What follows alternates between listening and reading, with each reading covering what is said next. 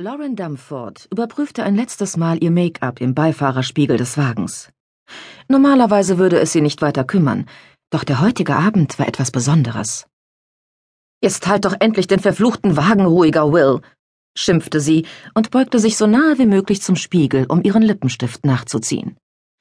Wie soll ich das hier schaffen, wenn du wie irre über die Straße ruckelst? Du hättest das besser zu Hause machen sollen, erwiderte Will. Auf so einer Schotterpiste kann ich nicht ruhig fahren und außerdem noch den Weg zu der blöden Party finden. Lauren blickte zu ihm hinüber. Ihr Mann trug Jeans und Turnschuhe zu einem alten Hemd, das er ansonsten nur zum Grillen anzog. Mit Palmen und hawaiianischen Tänzerinnen. Seine Vorstellung von eleganter Kleidung. Gott steh mir bei, dachte sie. Warum kann er sich nicht mal ein bisschen Mühe geben? Lauren war gleich heute Morgen nach Oxford gefahren, um sich die Haare und die Nägel machen zu lassen, und hatte anschließend den Großteil des Nachmittags mit ihrer Schwester Janet auf der Suche nach dem richtigen Outfit verbracht. Sie hatte praktisch alles anprobiert. Mehrmals. Es muss cool, abgeklärt, leger und total lässig aussehen, hatte sie Janet erklärt. Etwas anderes als die übliche Bluse zur schwarzen Hose, die sie anzog, wenn sie beide abends zum Essen ausgingen.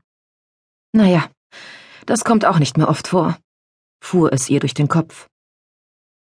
Schwer vorstellbar, dass Will und sie vor vielen, vielen Jahren so gut wie nie vor dem Morgengrauen im Bett gewesen waren. Aber das war in einem anderen Leben. Bevor sich die Band auflöste, bevor sie Kinder hatten, und bevor das normale Leben, so wie es die meisten Leute in Sheringham führten, zu ihrem wurde. Hypotheken abstottern, den Rasen mähen, Tesco, Fahrdienste zur Schule, gruselige Sommerurlaube an verregneten englischen Stränden. Sie tupfte mit einem Papiertuch ihren Mund ab, klappte den Spiegel ein und betrachtete die vorbeiziehende Landschaft durch Seitenfenster. Der schmale Weg, den sie in ihrem alten Vauxhall Sophia entlangfuhren, war von Trockenmauern gesäumt. Zu beiden Seiten erstreckten sich Wiesen, auf denen vereinzelt Eichen standen. Lauren konnte Schafe und winzige weiße Lämmer sehen, die sich unter den Eichen zusammengedrängt hatten, und in der untergehenden Sonne hatte das Gras einen orangen Schimmer. Wie wunderschön. Lauren wohnte schon ihr ganzes Leben in Sheringham, konnte sich jedoch nicht erinnern, jemals hier unten gewesen zu sein. Aber warum sollte sie auch? Dies war ein Privatweg, und soweit sie wusste, stand an dessen Ende nur ein einziges Haus. King Fishers. Einst war es das abgeschiedene Zuhause des Parlamentsabgeordneten dieser Gegend gewesen. Nun war das Landhaus der Wohnsitz von Alex King, Sheringhams einzigem und alleinigem früheren Rockidol, dem Leadsänger der ehemaligen Supergruppe Lizard. Der verlorene Sohn war von Los Angeles hierher zurückgekehrt. Wie der heute lebt, dachte sie. Es war etwas ganz anderes als Lawrence und Wills Einfamilienhaus mit der angebauten Doppelgarage in der netten Wohnanlage oben beim Cricket Club von Sheringham. Komisch, dass das Leben nie ganz so verläuft, wie man es sich vorstellt.